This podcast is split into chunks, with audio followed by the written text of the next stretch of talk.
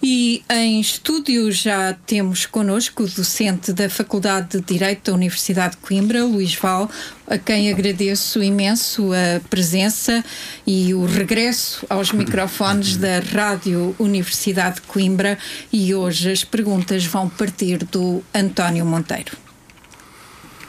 Uh, boa noite. Um, em relação à polémica do momento, a obrigatoriedade da máscara e da aplicação Stay Away Covid António Costa diz que o assunto lhe suscita múltiplas questões. Uh, em particular, qual a sua opinião em relação à constitucionalidade destas medidas, sobretudo do, do uso obrigatório da aplicação?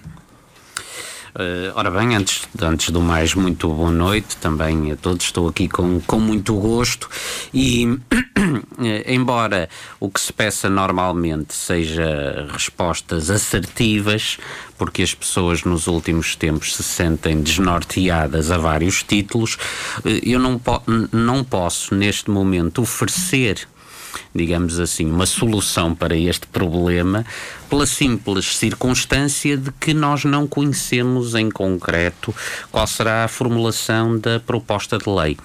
Nós podemos trabalhar sobre o que vimos redigido na resolução, na A88 do Governo, eh, podemos debruçar-nos sobre eh, a proposta que foi avançada, mas, eh, obviamente, isto pode parecer, pode, pode parecer uma trivialidade, mas tudo dependerá do que efetivamente acabar consagrado numa eventual solução legal. Claro que tal não impede que haja um conjunto de, digamos, de pontos que nós podemos tentar esclarecer para que os próprios cidadãos, até porque a Constituição não pertence aos juristas, a Constituição pertence à população em geral, para que a própria população perceba o que é que está em causa e quais são até as questões mais hum, divisivas eh, entre a própria doutrina jurídica. É que há várias dimensões, vários aspectos da questão que podem ser considerados. Eu confesso que até nem sou um especialista nesta área, nem, nem pouco mais ou menos, embora seja constitucionalista, ando por outros, por outros caminhos, mas queria chamar a atenção desde logo para os seguintes aspectos. Eh, em primeiro lugar, eh, convém eh, todos terem presente que seja qual for o direito fundamental constitucionalmente consagrado, ele pode ser, eh, ele é passível, ele pode ser eh, suscetível de restrição. É certo que essa restrição está sujeita a um conjunto de requisitos muito apertados há situações em que é a própria Constituição que diretamente restringe certos direitos. Aquilo que o professor está a dizer é que, por exemplo, a saúde pública pode justificar. Uh... A, a, a, saúde pública e uma série de. qualquer bem eh, ou interesse, seja de terceiros, seja da coletividade, que possa assumir dignidade constitucional discute-se até que ponto é que permite comprimir direitos fundamentais. Eu, eu, dava um exemplo. Eh, há casos em que é a própria Constituição que diretamente restringe direitos fundamentais. A liberdade de manifestação das pessoas está restringida eh, na medida em que só é possível, nos termos constitucionais, sem autorização, se for pacífica e sem armas. Ora, isso é uma limitação. Eh, é uma limitação que a própria Constituição estabelece. E, e, o mesmo acontece quanto a outras formas. Por exemplo, a liberdade de associação é constitucionalmente consagrada como um direito, mas sofre condicionamentos constitucionais. Há organizações de certo tipo, nomeadamente de ideologia fascista, que não podem formar-se. E, portanto, a liberdade de associação está condicionada aí. Depois, há muitos casos em que é a própria Constituição que autoriza o legislador e, portanto, o poder político, através da deliberação social, comunitária, a introduzir restrições.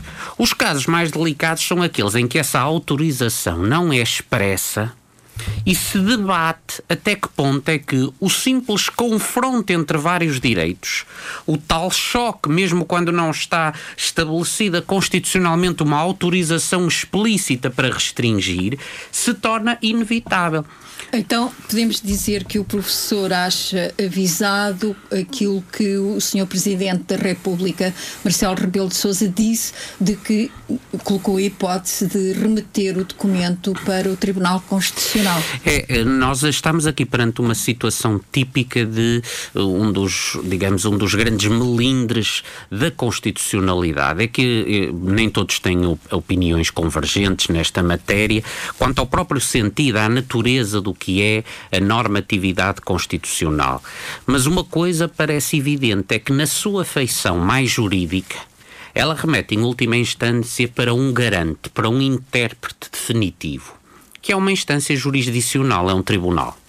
Ora, o tribunal só se pronuncia a posterioristicamente. Mesmo em sede de fiscalização preventiva, é preciso haver já uma proposta, é preciso haver já um documento sobre o qual se possa pronunciar. E, portanto, nós temos muitas vezes, como cidadãos do direito, a perspectiva de que ele é uma regra de comportamento uma, uma orientação das nossas condutas. Mas os juristas lidam muito mais com o direito como critério de controlo, ou seja, como regra de juízo. Porquê? Porque é quando nas situações concretas da vida é preciso aferir em que medida é que os direitos estão ou não equilibrados, que os fins prosseguidos, por exemplo, com uma medida destas, são legítimos ou não. Os meios usados são, por sua vez, admissíveis ou não. Eh, sobre essa, essas questões, o, o, António tem algumas dúvidas que, que são suscitadas pelos uhum. próprios cidadãos. António. Uh, sim, sobretudo uh, como vão as autoridades fiscalizar as pessoas em relação a esta aplicação. Uhum. Esse é um ponto fundamental porque esta divisão de planos, a meu ver, permite justamente isolar quais são os fatores que, a meu ver, são inconstitucionais, tal como a medida está prefigurada. E é isso que eu vejo às vezes confundido nas declarações públicas. As pessoas dizem, ah, a norma é, é, é completamente inconstitucional eu não sei o que é que isso significa. Completamente, a norma, aquela regulação implica várias coisas. Eh, é impossível restringir o direito das pessoas utilizarem os seus instrumentos eletrónicos? Não é. É impossível restringir o próprio direito à privacidade das pessoas? Não é. O, e, portanto, tudo depende de como essa restrição for feita, qual é o seu âmbito temporal, espacial, quais são os seus destinatários, quem é abrangido ou não. O recorte da medida é decisivo. E isto vai ao encontro do que me perguntou porquê. Eu peço desculpa, não quero ser maçador, mas também não queria simplificar, como vejo até o bastonário da Ordem dos Advogados a fazer, que proferiu umas declarações incompreensíveis, em que meteu tudo no mesmo saco. Eh, é evidente que, a meu ver, o modo como está pensada a sancionabilidade de uma medida deste tipo é inconstitucional. A polícia não pode fiscalizar os telemóveis das pessoas. Mas reparem, isto não impede que se conceba um meio de tornar exigível àqueles que têm um telemóvel que possa ter a aplicação a sua, o seu descarregamento. Só que há muitas outras possibilidades. Há muitos outros países que adotaram Mas, medidas, aliás. A, a, medida, a medida de a, a primeira vez que, que, que aconteceu, os portugueses foram convidados a uhum. instalar a aplicação. Portanto, ela já tem o pressuposto de ser voluntária uh, o descarregamento. Uh, não teria que ser uh, alterado esse pressuposto. Por isso é que, que eu digo, este modelo de sancionabilidade seria só por si, a meu ver, inconstitucional. Mas se lo ia também se não houvesse uma intervenção a montante. Porque se não é obrigatório ter telemóvel, se não é obrigatório ter um telemóvel preparado para o descarregamento, obviamente que as opções a adotar quanto às consequências da sua não utilização eh, têm de ser, têm de ser naturalmente adequadas a esse pressuposto. No limite, em muitos aspectos. O modelo de consequência, a intensidade, a gravidade, digamos assim, no a razoabilidade limite, e a desproporção se, dos se efeitos. Se o Tribunal Constitucional aprovar uh, o documento, que ainda não conhecemos com rigor, acha uh, que o Estado terá que dar telemóveis a quem não o tem? Bem, uma das coisas que se retira da pandemia, e é uma pergunta muito interessante, é que uma das coisas que se retira da, da pandemia é que o acesso ou pelo menos a integração no mundo virtual e digital, se transformou num elemento básico da pertença à comunidade. Eu, basta pensar no acesso à internet com as consequências que isso tem, seja do ponto de vista da regulação do mercado, seja até da assunção pelos Estados ou pelas entidades públicas, pela comunidade, de responsabilidades de provisão nesse domínio. Eu não sei se uh, os cidadãos poderão ficar pura e simplesmente à mercê da concorrência entre as operadoras numa matéria como essa que se revelou fundamental até para a manutenção dos próprios postos de trabalho, para não dizer tudo mais, a, a ligação à, à própria vida. Claro que, que isto não sirva para legitimar, para perpetuar uma situação excepcional e esse é outro aspecto que também é preciso ter em conta. Eu falava há pouco dos direitos fundamentais. Como lhes disse, os direitos fundamentais estão sujeitos a limites. Só que esses limites são, por sua vez, restringidos. Fala-se aí das restrições às restrições.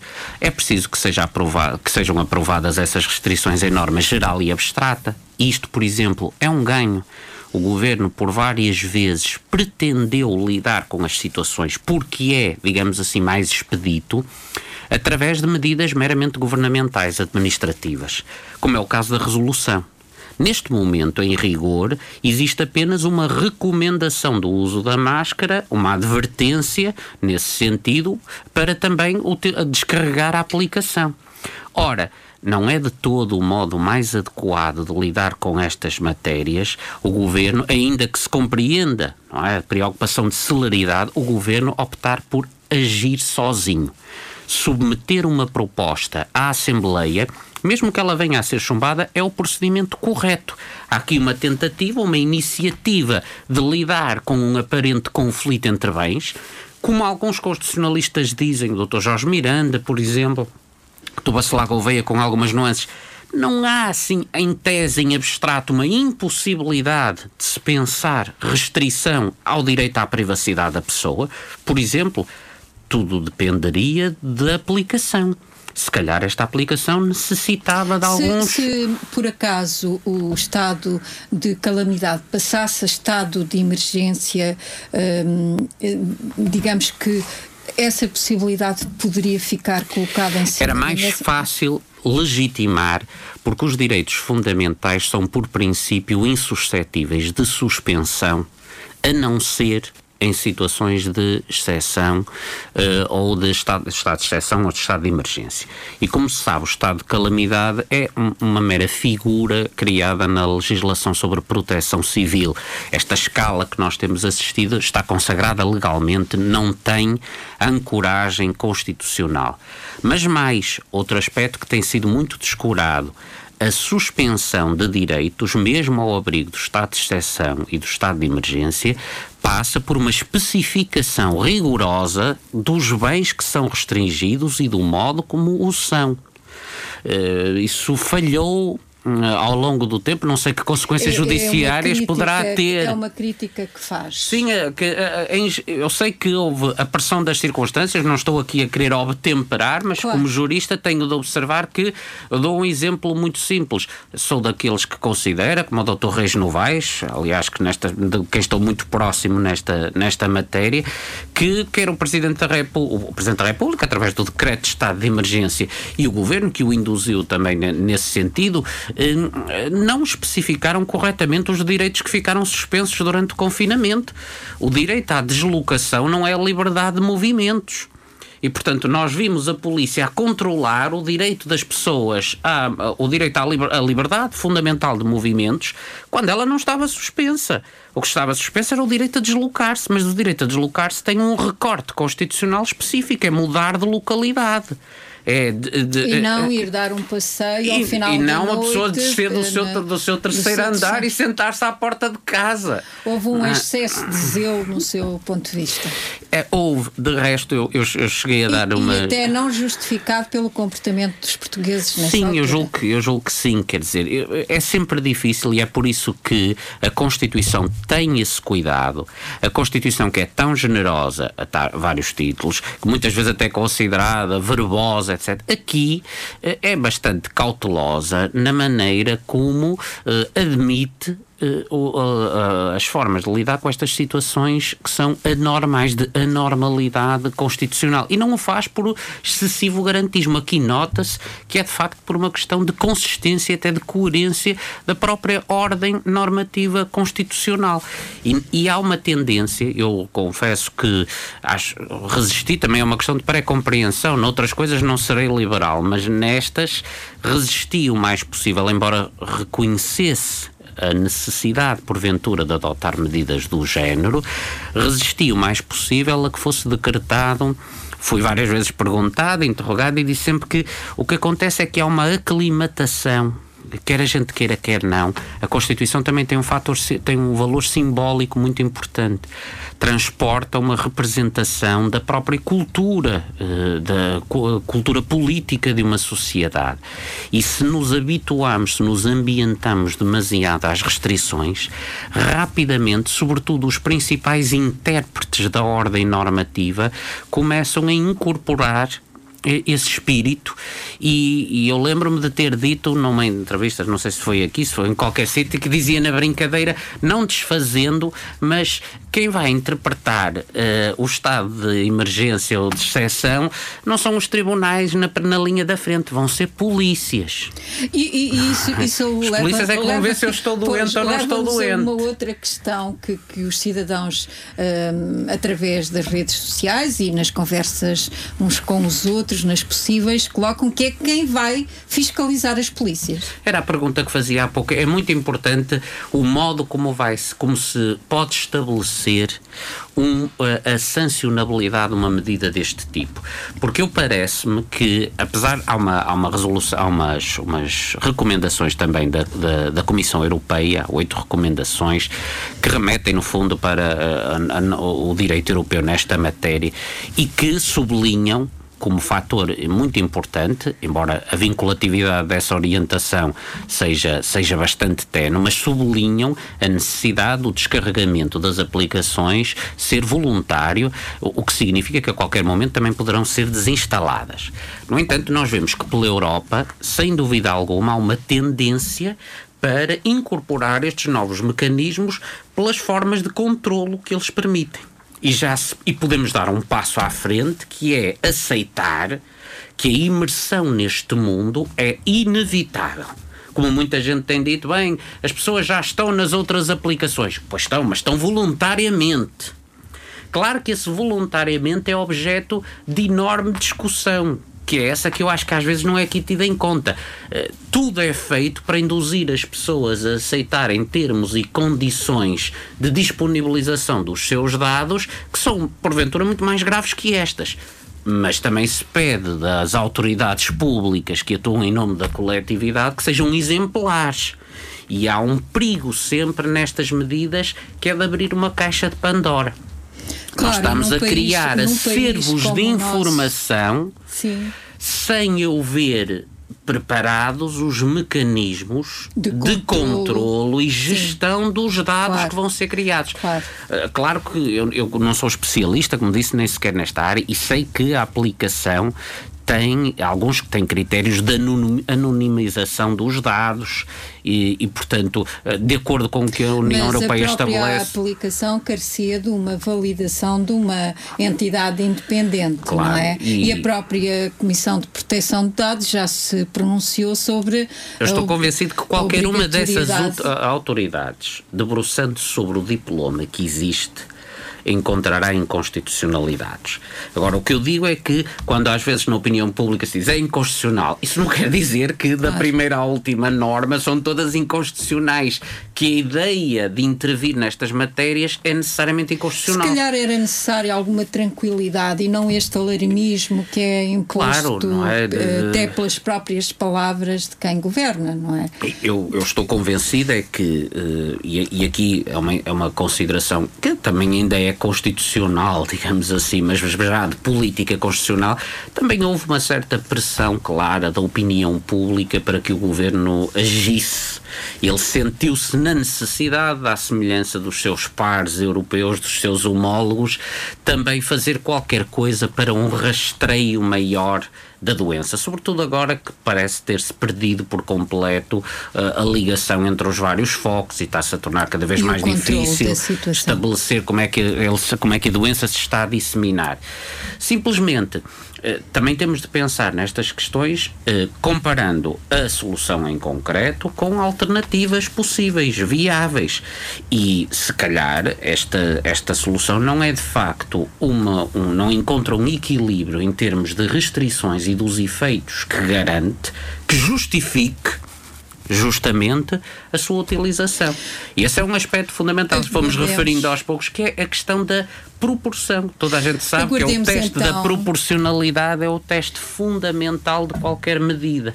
Aguardemos então é o diploma, não é? O conhecimento exato do diploma, porque ainda está uh, um pouco em parte no segredo dos deuses, e o António tem algumas questões, uma delas sobre presidenciais.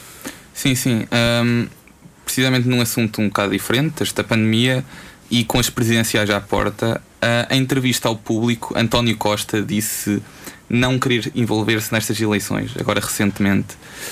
Acha que falta coerência ao Primeiro-Ministro, sabendo que já tinha manifestado o seu apoio ao Presidente da República? Sim, há aqui uma. As, as, presidenciais não são de facto eleições partidárias, não estão pensadas dessa forma, mas também aqui há uma diferença entre uh, o que está uh, o enquadramento constitucional mais formal e a cultura constitucional de um, de um país.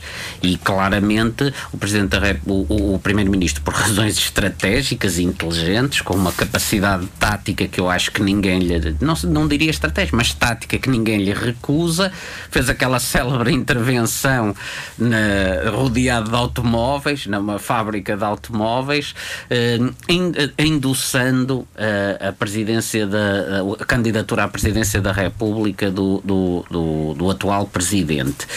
Eu não, não, não, não tenho, digamos assim, não me é fácil uh, ajuizar se é uma questão de coerência ou não, sobretudo pelo significado que o próprio valor assume em contexto político. Não estou a dizer que tudo possa ser permitido, mas os cenários uh, variam de tal modo que, obviamente, os pontos de referência cardeais para alguns posicionamentos também é normal que se alterem. Eh, acho, do, do, ponto de vista da análise politológica, eh, realmente é um aspecto interessante isto de o, o principal partido, o partido no governo, não ter um candidato. Mas também não é impossível. Mas ter uma, uma militante. Ter uma militante que, e é atenção. É e, e, e admitindo-se que há liberdade. De, como um dos ministros já disse publicamente, as, as, pessoas fazem opções ideológicas, mesmo dentro de um partido. Não seria a primeira vez que da área política do Partido Socialista emergia mais do que um candidato. Eh, agora, o que temos aqui é que não há nenhum candidato oficial. Eh, há uma espécie de devolução do Primeiro-Ministro enquanto do Primeiro-Ministro, do Presidente do partido, no caso, do Secretário-Geral do partido, no, no caso, uma devolução aos próprios militantes da responsabilidade. Eh, e todos percebemos, há aqui um outro nível de leitura que será escusado eu, eu estar aqui a, a, a enunciá-lo tudo tem que ver justamente com o tipo de relação que se foi estabelecendo entre atua, o atual presidente e a, maioria, a, a, maioria, neste caso minoria, mas hum, a, a, maioria parlamentar na anterior legislatura e o executivo nesta legislatura. Ou seja, na sua opinião, há um bom casamento entre António Costa um e Marcelo Rebelo Eu não sei se seria um bom casamento. Eu, eu talvez dissesse que não pode ser um casamento porque não pode ser totalmente declarado em termos públicos. Ou seja, a relação que... resulta, mas não pode ser assumida. De maneira que, não, pelo menos, não, dividia, não, se lhe pode dar essa solenidade. Dividia o PSD ou dividia o Partido Socialista? Eh, eu julgo que dividia, dividia o Partido Socialista por uma razão muito simples: é que o, a plasticidade do atual Presidente da República, a circunstância da magistratura em causa ser, digamos assim, proclive a transformar os titulares em grandes representantes representantes do país, não significa, todavia, que muitas pessoas se olvidem, se esqueçam das matrizes ideológicas do pensamento do presidente e, e portanto, da história, da biografia política que ele tem. Isso é, é inevitavelmente assim. Por muito também não transformemos a presidência da República numa espécie de, eh, de monarquia alternativa institucionalizada. Não, há uma componente, continua a haver uma componente política de debate, discussão, mesmo que a magistratura, como eu disse, presidencial exista para, uma vez concluídas as eleições, se exigir uma certa transcensão da referência imediata às, às bases ideológicas. E, e nós sabemos que historicamente elas se diluem, por isso é que eu digo a referência ao partido se há eleições onde historicamente se viu que pode ser completamente ultrapassada são as presidenciais, desde o tempo de Salgado Zenha sim, e Mário sim, Soares, sim. Ma Maria de Lourdes Pinta Silva e por, depois com a, a, destruição do PS durante as, as eleições até uh, por, por, causa de um Presidente da República, Mário com o surgimento Soares, do PRD, etc. E, portanto, e depois a divisão com a própria candidatura de, Manela Alegre, Man, Manela Alegre e Mário Soares, Sim. não é? Uh, mas o António tem mais uma questão, não tem mais questões, mas eu tenho, em relação ao orçamento do Estado, isto porque, uh, de alguma maneira, uh, os constitucionalistas também entendem que um orçamento do Estado tem que ter algum equilíbrio. E hoje o Jornal Público uh, tinha em entrevista, em destaque ao, ao Primeiro-Ministro António Costa, e uma das manchetes dizia que o limite para um acordo no Orçamento de Estado é o bom senso. Uh, com certeza que já deu, uh, já teve reporte de algumas das medidas. Há equilíbrio neste hum. Orçamento do Estado? Eu, antes mais, queria só fazer uma observação, é um, é um elogio, um encómio aqui à RUC, porque fizeram o pleno das matérias, praticamente das matérias normativas da Constituição. Os direitos fundamentais, a Constituição Política e a Constituição Económica. Só faltava irmos às garantias da, da Constituição. E curiosamente, quase todos os constitucionalistas. Não é por acaso, nós temos alguns elementos da Faculdade de Direito que, que estão connosco então, na redação. Muitos, e, portanto... muitos parabéns para eles, porque de facto fica coberta a matéria toda. Eu é que tenho pena de não, não poder estar à altura de, de, de responder a estas solicitações todas de improviso, mas uh, a quase todos os autores, aliás, isto é só um apontamento, quase todos os autores se pronunciam, têm obras uh, no domínio da constitucionalidade sobre direitos fundamentais, em geral, ou sobre os direitos sociais, ou os direitos de liberdades e garantias, sobre o sistema político. Por acaso, sobre a Constituição Económica, nem por isso. A Constituição Económica e a Constituição Financeira, até pela especificidade que o subsistema económico e dentro dele o subsistema financeiro, a ciência económica e o discurso da economia e das finanças, de tal maneira se tornaram esotéricos que acabam por repelir mesmo os juristas, que, cada, que foi desaparecendo com o tempo o tratamento dessa matéria no plano constitucional. E, no entanto, a, a pergunta que coloca é muito pertinente porque, se calhar, este é um dos desafios para os próximos anos. Eu há pouco trouxe aqui só numa mera menção a referência à União Europeia.